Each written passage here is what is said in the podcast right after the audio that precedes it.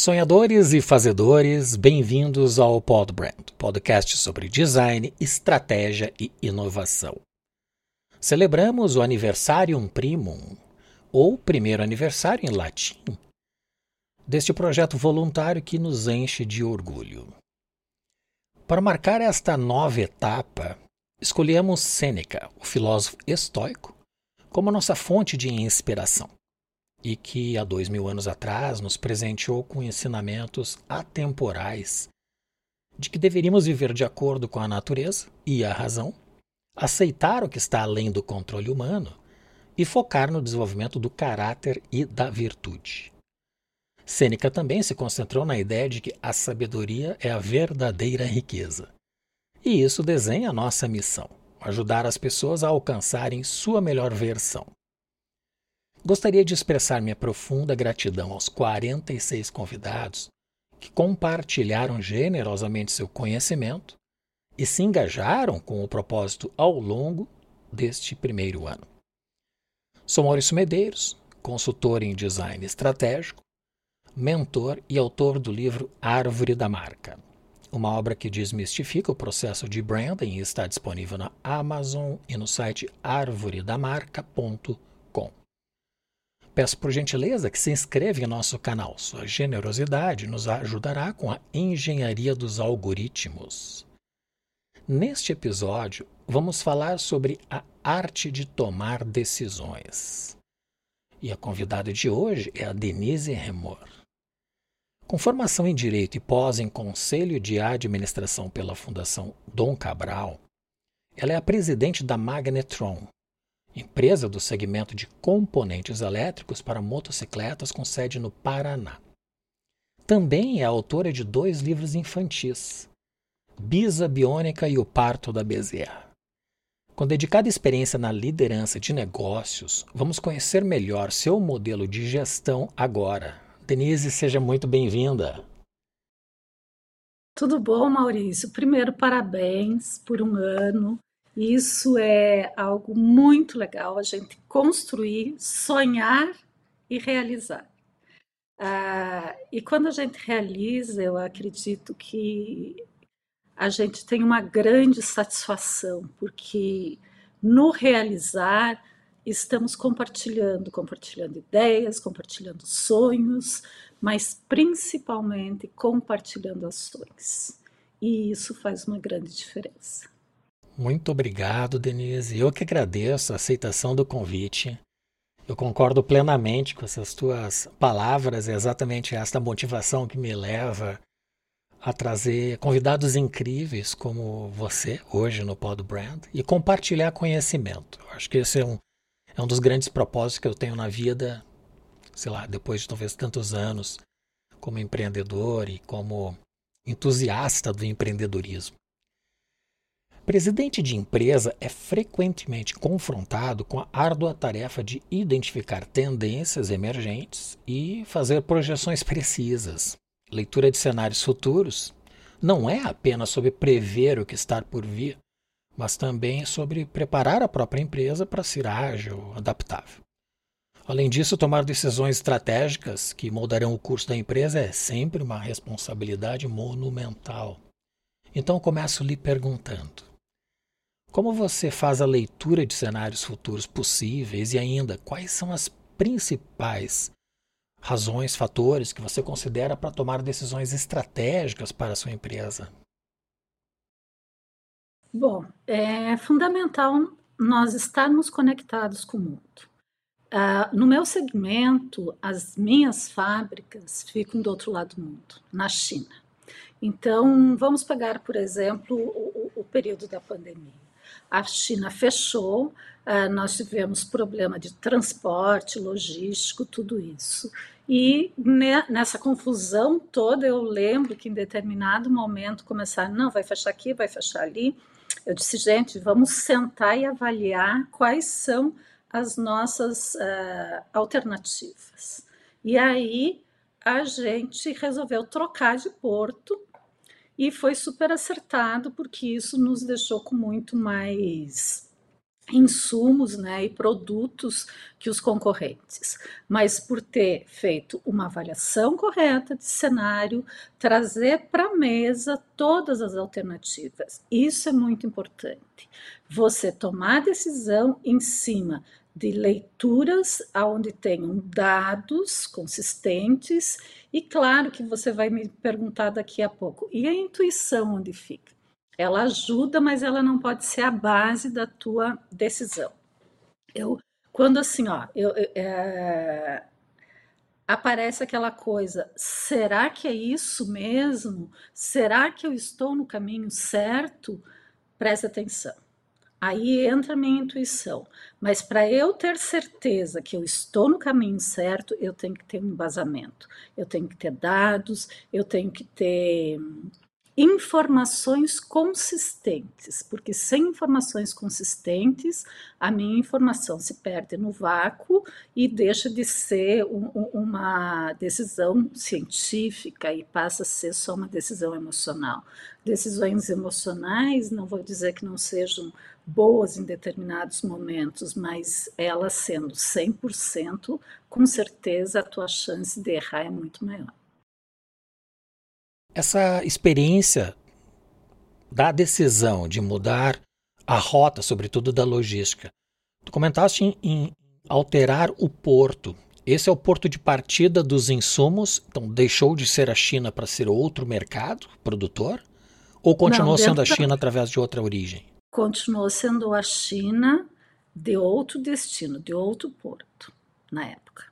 E isso resolveu, esse porto não estava fechado para o trânsito não, de mercadorias. Não, esse porto é, é, ele tinha menos demanda, então ele estava, naquele momento, ele era muito mais ágil que os que nós usávamos tradicionalmente. E ele não teve o lockdown total como teve a maior parte da China, sobretudo o sul da China.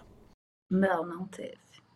Continuamos operando, claro que com muitas dificuldades, tudo isso, mas continuamos operando.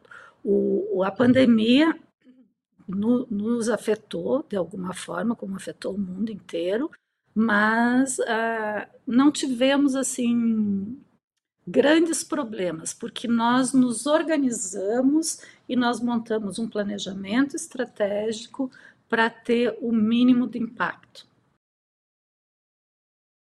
Certo. Você comentou sobre intuição. De que forma você equilibra a intuição e os dados factuais ao tomar essas decisões importantes? Esse é apenas um exemplo, mas certamente várias outras devem ter ocorrido na tua experiência como gestora, como empreendedora. É, tem, tem, tem várias coisas. Tem um livro lá, quando a gente vai falar de livro daqui a pouco, tem um livro que é muito legal, que é o livro do Daniel Kahneman, que é, chama Rápido e Devagar tem algumas decisões que você toma no automático, que é aquela coisa assim, é, você está acostumado a tomar com aquelas decisões, então você não racionaliza muito. Eu acho que aí também entra um pouco da intuição. Mas a gente tem que ter cuidado com essa coisa de intuição, porque é, a maioria das decisões importantes elas têm que ser racionalizadas. E quando eu digo racionalizadas, é analisadas, dissecadas, para você chegar num bom termo. Claro que a gente está decidindo toda hora. A hora que eu pego o meu copo de chá, que eu estou decidindo se eu vou tomar ou não vou tomar, quando você vai almoçar, você vai decidir o que vai comer ou não vai comer. Se a gente pensar no, no, grau de decisões que nós tomamos todos os dias, eles são muito grandes. Então, eu acredito que o ser humano, de alguma forma, ele está preparado para a tomada de decisões. Algumas pessoas têm uma habilidade um pouco maior em relação a isso, outras não. Mas vamos pensar no nosso dia a dia. Quantas decisões a gente toma? Desde o momento que levanta até a hora que vai dormir. Então, decisão é também um ato de sobrevivência, porque nós somos ah, também instinto. E aí, como animais instintivos, a gente está na, na, naquela coisa de ter que decidir e decidir desde as coisas mais banais até as coisas mais importantes. E aí você tem que balançar o que que você pode uh, decidir no teu automático e o que você tem que racionalizar, né? É só para contextualizar para as pessoas que não conhecem o Daniel Kahneman, ele foi o ganhador do Prêmio Nobel de Economia, apesar de não ser economista, baseado num estudo que ele fez sobre o comportamento humano relacionado às decisões. A grande descoberta do Kahneman foi que ele identificou dois sistemas de pensamento que nos levam a tomar decisões. O sistema 1 um é aquele que nos faz decidir e tomar atitudes de maneira bastante instantânea, imediata, como 2 mais 2 é 4, como reconhecer uma pessoa, enfim, só dois exemplos. E o sistema 2, que é aquele que nos leva a raciocinar mais sobre a resposta que demanda aquela, aquele exercício, enfim, uma, uma questão matemática um pouco mais complexa, ou uma decisão estratégica de mais longo prazo, enfim, e que existe uma tendência muito grande de tomarmos decisões a partir do sistema 1 que demandariam mais razão, mais lógica, e que deveria levar mais tempo, porque isso precisa raciocinar mais sobre aquela demanda, sobre aquela discussão que está sendo provocada. É um dos livros bastante recomendados pelos nossos convidados, inclusive. Eu gosto muito do Kahneman. Como você lida com conflitos dentro da equipe? E isso é uma situação inerente a todos os empreendedores. E que abordagem mais eficaz você utiliza para resolver questões de desarmonia? Primeiro, uma comunicação transparente. E depois, assim, olha, o papel do, do, do CEO, do presidente, é muito mais fazer gestão de pessoas, porque as pessoas têm aquilo que a gente chama de ego, a, as suas particularidades, o ser humano sempre quer ter razão, então às vezes a gente é imaturo. E o meu papel é muito mais aparar essas arestas. Eu acredito que quando você chega uh, e encontra o conflito, vamos para uma comunicação assertiva, uma comunicação transparente, vamos para uma conversa, isso acaba fazendo toda a diferença o meu estilo de gestão é um estilo bastante democrático, aonde eu dou voz para as pessoas e aonde nós podemos nos comunicar, colocar o, as, os pontos positivos e os pontos negativos. Eu vejo que o contraditório nos faz crescer. E isso é super importante, mas também nós temos que manter muito respeito, uh, entender que apesar da empresa ser uma grande composição de engrenagens, aonde forma um só organismo, elas têm que ter autonomia para rodarem sozinha. E no momento que um acaba interferindo no andamento da outra, acaba criando ruído. Então, dirimir esses ruídos é algo essencial para uma boa gestão. E eu vejo que o papel do, do, do comandante, digamos assim, é, é, esse: é você azeitar todas essas engrenagens para que as coisas fluam de uma forma melhor, garantindo que seja cumprido todo aquele planejamento estratégico que a gente fez, que a gente respeite as normas de compliance, a, a governança, tudo isso. Quantos funcionários tu tens hoje empregado na tua operação? Hoje nós temos nós temos um universo de três startups mais uma empresa que é tem 63 anos e o total de funcionários deve estar entre 160 e 150 pessoas. É um desafio, são várias famílias envolvidas né, nas decisões que são tomadas e a determinante, a harmonia do grupo para a perenidade da empresa. O papel da liderança e lidar com as incertezas é muitas vezes fatores que nos levam ao equívoco. Você pode contar sobre algum erro que tenha cometido na sua carreira, na sua gestão e que aprendeu com ele ao tomar decisões futuras? Eu tenho um problema que às vezes eu procrastino. Assim, eu tenho que fazer uma demissão de um gestor e daí eu fico pensando, mas se eu der mais alguma chance, será que vai dar boa? Será que, que a pessoa vai conseguir se enquadrar? E às vezes eu perco time, porque eu, eu acredito que as pessoas podem uh, se adequar. E eu acho que isso, algumas vezes, já aconteceu mais de uma vez, algumas vezes acabou respingando na organização e isso não é muito salutar. Eu estou, assim, cada vez mais cirúrgica e, e, e tentando não, não cometer mais esse erro. Mas eu acho que é um grande erro quando você co começa a, a, a se colocar no lugar daquela pessoa e esquece um pouco que o teu foco é a organização. Isso é complicado. É, certas decisões eh, elas representam sacrifícios, né? E um dos sacrifícios é confrontar situações talvez uh, desconfortáveis como esta, né? Eu já passei por isso várias vezes na minha vida. Concordo contigo, não é tão simples essa tomar esta decisão quando está relacionado a uma outra pessoa que está dependendo daquela atividade, daquele trabalho. Em geral, nós todos temos referências na nossa jornada. Então eu te pergunto quais são os mentores ou experiências que foram cruciais no teu desenvolvimento, das suas habilidades, que te levaram então a presidir a Magnetron e estar tá levando ela dessa maneira exitosa atualmente. Bom, eu acredito que não todos conheçam a minha história. Eu sou segunda esposa. Uh, meu marido faleceu repentinamente em 2009. Eu já trabalhava, minha formação é direito, mas eu já trabalhava na empresa, mas muito mais voltada para os assuntos jurídicos, como uma consultora jurídica e ajudando no planejamento estratégico.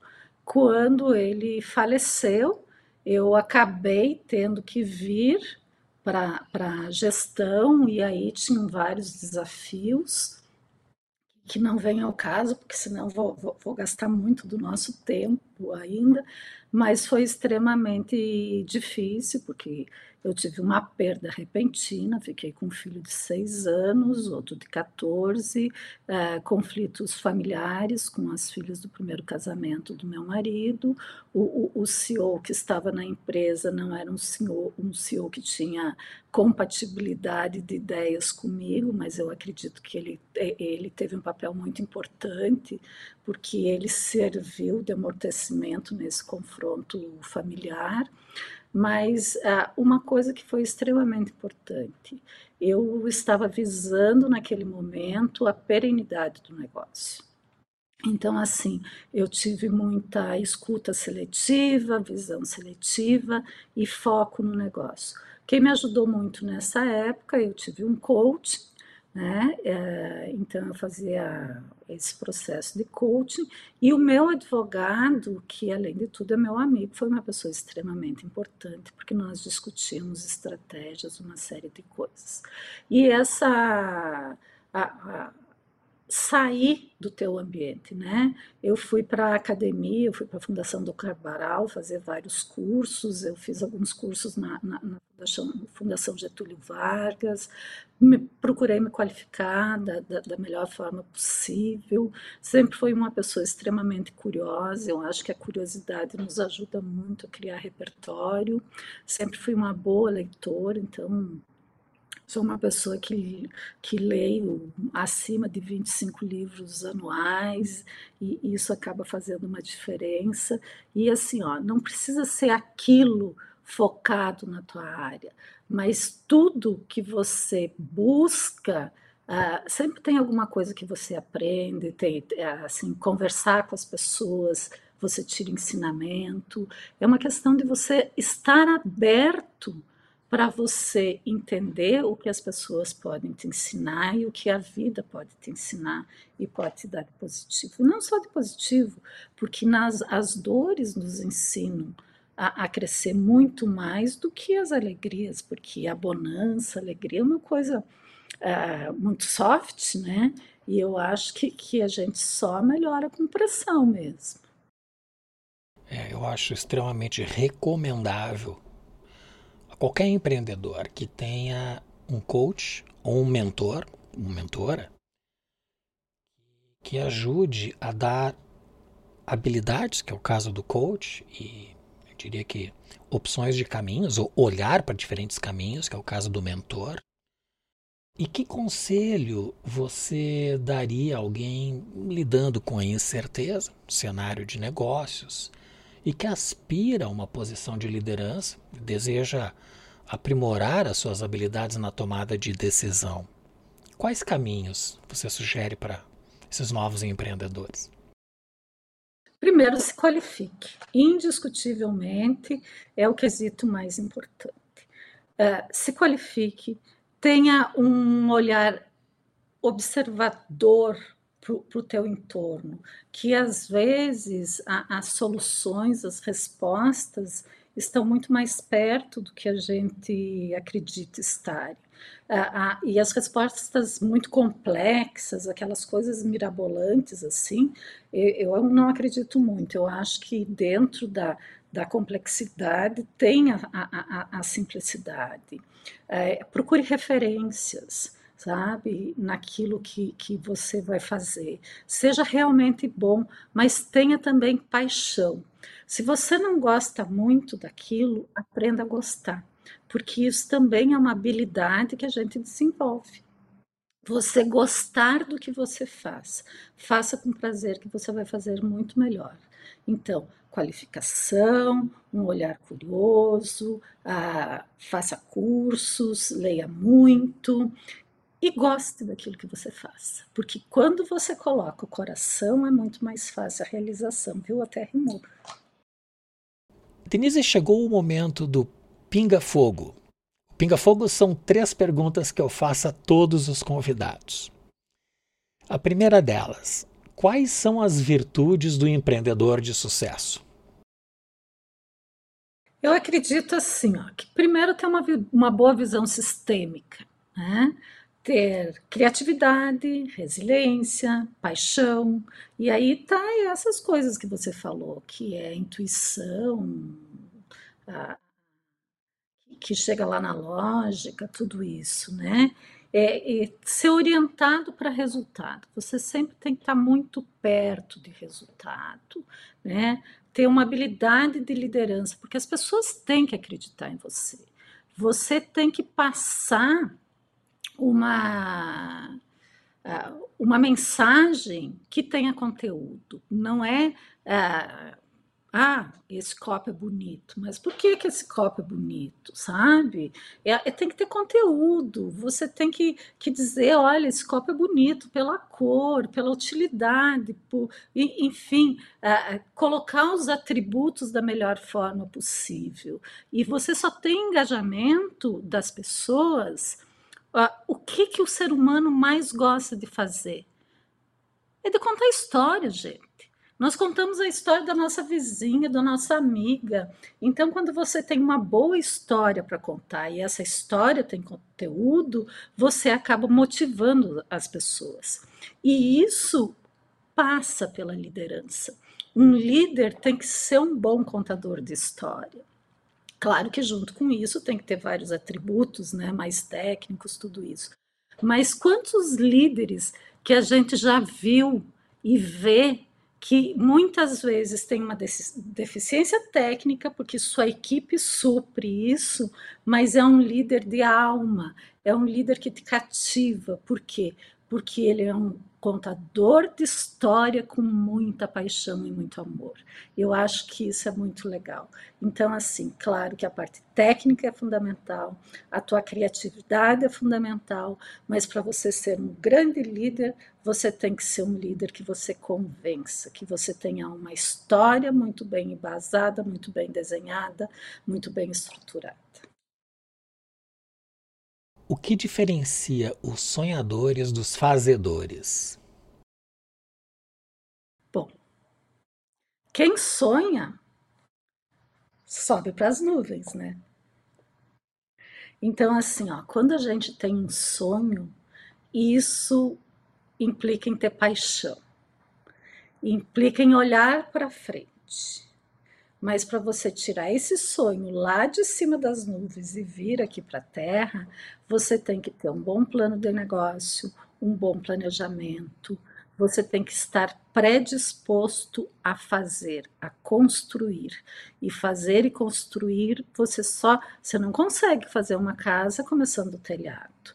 Você tem que ter uma boa base, você tem que ter uma boa estrutura, você tem que levantar as paredes, você tem que fazer todo aquele projeto elétrico, estrutural, hidráulico, hidráulico e assim por diante. Isso quer dizer ter conhecimento técnico, ter algumas, algumas variáveis necessárias para você conseguir levantar essa casa. Então, para a gente realizar o sonho, a gente precisa ter base. E a última, o que é design? Design é você fazer um, um, projeto, um desenho, é você criar um cenário futuro, é você poder executar, conceber alguma coisa e a partir dessa com concepção você desenhar, criar e implantar. Eu acho que design é isso. Muito bem. Denise, nós chegamos na seção dos livros no Podbrand. Você poderia trazer indicações de literatura que te impactaram na tua carreira? Ah, isso é tão difícil, porque assim. São 25 livro... por ano, né? E cada livro que você lê, você acaba se apropriando de alguma coisa. Mas é, eu vou começar por um livro que eu acho que é uma referência muito legal, que foi o livro que a minha professora de português me indicou no primeiro semestre da Faculdade de Direito lá em Passo Fundo, que chama O Coração do Homem, do Eric Fromm, aonde ele diz que nós homens temos o nosso lado cordeiro e o nosso lado lobo. Então a gente tem que saber conviver com isso e equalizar. Para que lado a gente quer ir ou andar um pouquinho ali, outro pouquinho aqui, mas de uma forma geral, a gente não ser totalmente lobo nem totalmente cordeiro. Uh, e isso, quando a gente tem a compreensão de quem a gente é, tem esse autoconhecimento das nossas virtudes, dos nossos defeitos, isso faz com que a vida fique muito mais fácil, né?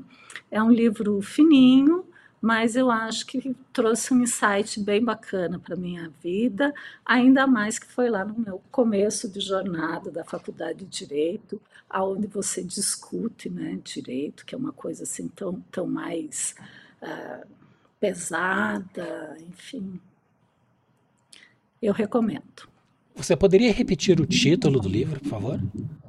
O Coração do Homem, do Eric Fromm. Perfeito. Mais algum livro? Há vários. O Homo, o Homo Sapiens, do Harari. Ah, do Harari. Eu, eu, é, eu acho que é um livro assim para você entender a, a, a, trajetória humana, né? E isso é, é muito bacana saber da onde a gente veio e para onde a gente pode ir. Né? Aquele livro que eu falei há pouco, do Daniel Kahneman, do Rápido e Devagar, para entender como nós pensamos, é, como a gente articula essa maravilha que é a nossa mente, né? E por que que a gente às vezes vai pelo caminho mais fácil para não desgastar tanta energia, porque se a gente racionalizasse tudo e raciocinasse o tempo inteiro, nós não daríamos conta do dia a dia, porque a, a, a energia que nós colocaríamos aí é, é muito grande, né? Uh, um livro bacana que eu acho que me marcou muito nesses últimos tempos chama Factfulness, do Hans Rosling, que é um livro que, que faz uma análise que pensar em cima de dados estatísticos traz muita assertividade. E isso é uma coisa essencial para quem toma decisão. Porque muitas vezes você pensa que o melhor caminho é um, e quando você faz uma análise mais consistente em cima de números e com maiores variáveis, você vai ver que o caminho é totalmente diferente. Então, esse é um livro fundamental para quem toma decisão. Ah, um dos últimos livros que eu li, que chama 2041, que é de um chinês, que é do Kai Fu Lee, que é sobre inteligência artificial.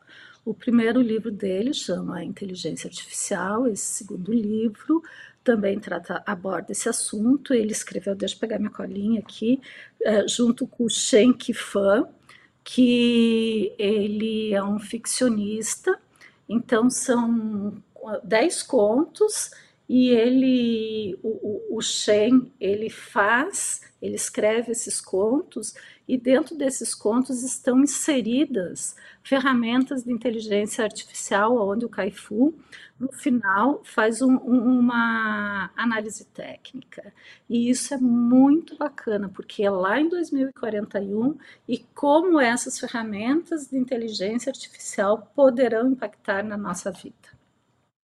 Eu acho que para a gente se inserir no futuro, é, é, é, necessário você ter essas leituras que é são um pouco disruptivas e, e, nos trazem incômodo, porque carros autônomos, novas formas de atendimento médico, eh, deepfake, criptomoedas, nós chegarmos na plenitude, é, e isso eu acredito que a gente tem que colocar em pauta e, e pelo menos começar a pensar sobre isso, né? Uh, um livro que eu gostei muito também foi Hitler e Stalin, principalmente para entender, através do passado, o que está acontecendo no mundo hoje, que é um, a, a guerra da Ucrânia. Então, é, é um historiador, do Lawrence Hess, mas traz alguns insights que você pode entender um pouquinho mais sobre essa, essa realidade, que é uma coisa que me chocou, assim, o povo ucraniano, na época da, da, da Segunda Guerra Mundial, ele passou tanta fome que ele comia seus as pessoas que eles gostavam. Eles viravam canibais. Então, um povo que, que precisou fazer isso para sobreviver não é um povo que vai entregar uma guerra facilmente. Então, isso é contado alguns... neste livro. Isso é. Essas então, passagens. Eu, uhum. É. Então eu acredito que a gente entender melhor, e isso pode entender um pouquinho melhor essa realidade de hoje, porque não é de fácil solução essa guerra, sabe?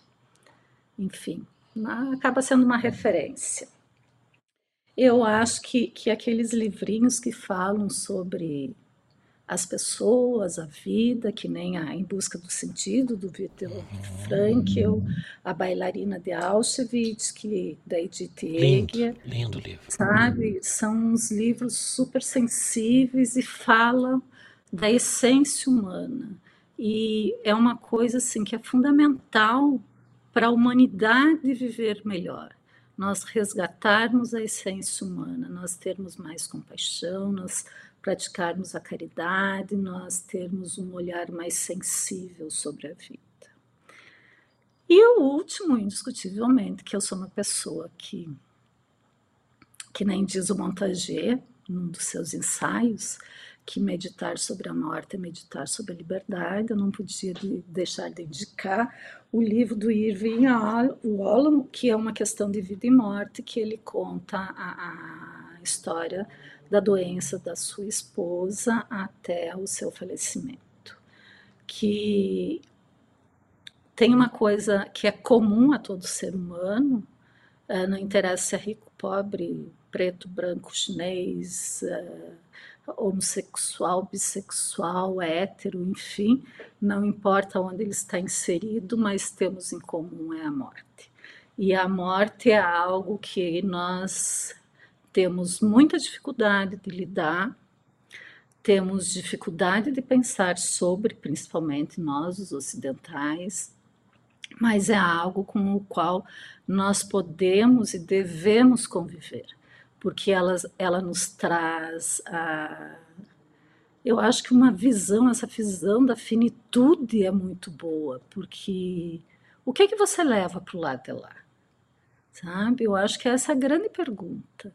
O que que nós levamos da vida, se não conhecimento, crescimento e isso de ajudar os outros, que é a prática da caridade. Eu acho que é, o amor, a prática da caridade, o entendimento da sua humanidade, o autoconhecimento, são coisas extremamente importantes para nós como ser humano. E isso faz a diferença. Somente isso faz a diferença. A gente pode construir várias coisas, mas se você não tem uma essência e alguma coisa que você transmita como um legado positivo, a coisa fica, só passa. Excelente lista de recomendações. Só reforçando que o link desses livros estão na descrição aí abaixo. E se vocês quiserem conhecer as indicações de todos os convidados, basta visitar o site podbrand.design. Todos os livros estão com um link específico por convidado. Eu tenho ainda, Denise, a última pergunta, que é do André Momberger, que ele é o CEO da Focus Invest e também host do podcast Aposentado Rico, e que esteve em nosso episódio na semana passada. Ele fez para o próximo convidado sem saber que seria você. Só um parênteses, a Focus Invest é uma empresa de investimentos e assessoria dentro desta área, mas eles também têm a Focalize, que é uma plataforma de produção de conteúdo e uh, educação financeira, vamos chamar assim. Recomendo a todos que acessem o site da Focalize. Pergunta do André é: Em sua visão, o que seria ser um aposentado rico, não somente pensando em dinheiro? Ser um aposentado rico, a fazer aquilo que gosta, escrever, criar, se conhecer. Eu acho que antes de conhecer o mundo, a gente precisa se conhecer. Então, o, e o processo de aprendizado é um processo que a gente tem a partir de determinado momento da, da vida da gente. Quando se é muito jovem, a gente não tem tempo para isso. Mas eu creio que a maturidade nos traz esse recurso e nos traz esse recurso de uma forma muito bonita. Então, o autoconhecimento, você fazer coisas que, que, que te tragam prazer, seja pintar, escrever, fotografar, ah, enfim, arrumar um propósito. E eu acho que o propósito também é você arrumar alguma coisa para ajudar o próximo, que faz a diferença. Ah, isso pode ser através de uma mentoria, de uma conversa, de, de, de, você ser voluntário da educação, por exemplo, uma vez por semana.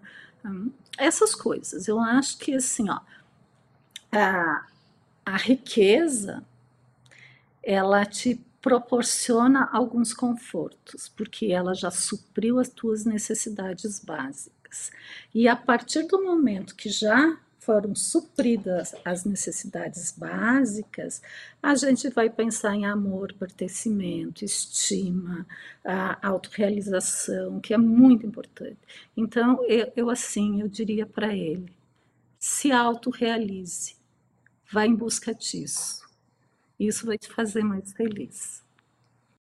Muito bem. E qual pergunta você gostaria que fosse respondida por nosso próximo convidado, independente de quem seja? Ah, eu acho que, que eu gostaria que a pessoa, assim, se questionasse sobre qual o papel dele nessa jornada aqui, sabe? Que isso é, é quando a gente descobre o nosso papel, o nosso propósito, tudo fica mais fácil. Perfeito.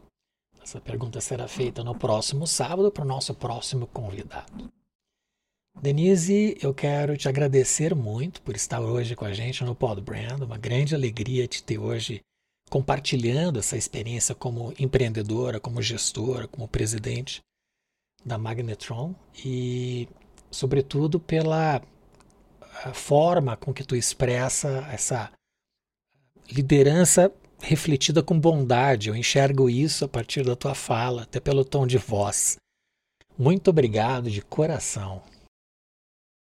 Eu que agradeço, é um prazer estar aqui com você, Maurício, é um prazer estar com as pessoas que te seguem e tenho certeza que uh, esse, esse programa que você desenvolveu só vem a somar e, e fazer a diferença, fazer um mundo um pouco melhor. E quando a gente consegue impactar as pessoas de uma forma positiva, disseminando conhecimento, disseminando perguntas, porque quando a gente dissemina perguntas é, é muito bom, porque as pessoas começam a pensar, ah, isso é algo que impacta positivamente. Então, parabéns e que venham muitos, muitos mais por aí. Muito obrigado. Fico muito feliz com a tua participação. Ótima semana. Para todos vocês, obrigada. Este e os demais episódios do Podbrand estão nas plataformas YouTube, Rumble, Apple Podcast, Deezer, Google Podcasts, Amazon Music e Spotify. Visite o nosso site podbrand.design. Teremos sempre a programação atualizada e links dos livros como estes que a Denise nos indicou. Compartilhe com as pessoas que curtem o conhecimento e se inscreva em nosso canal. Agradeço muito a presença da Denise Remor e em especial a você que nos acompanha. Nos vemos no próximo episódio do Podbrand, o podcast do design.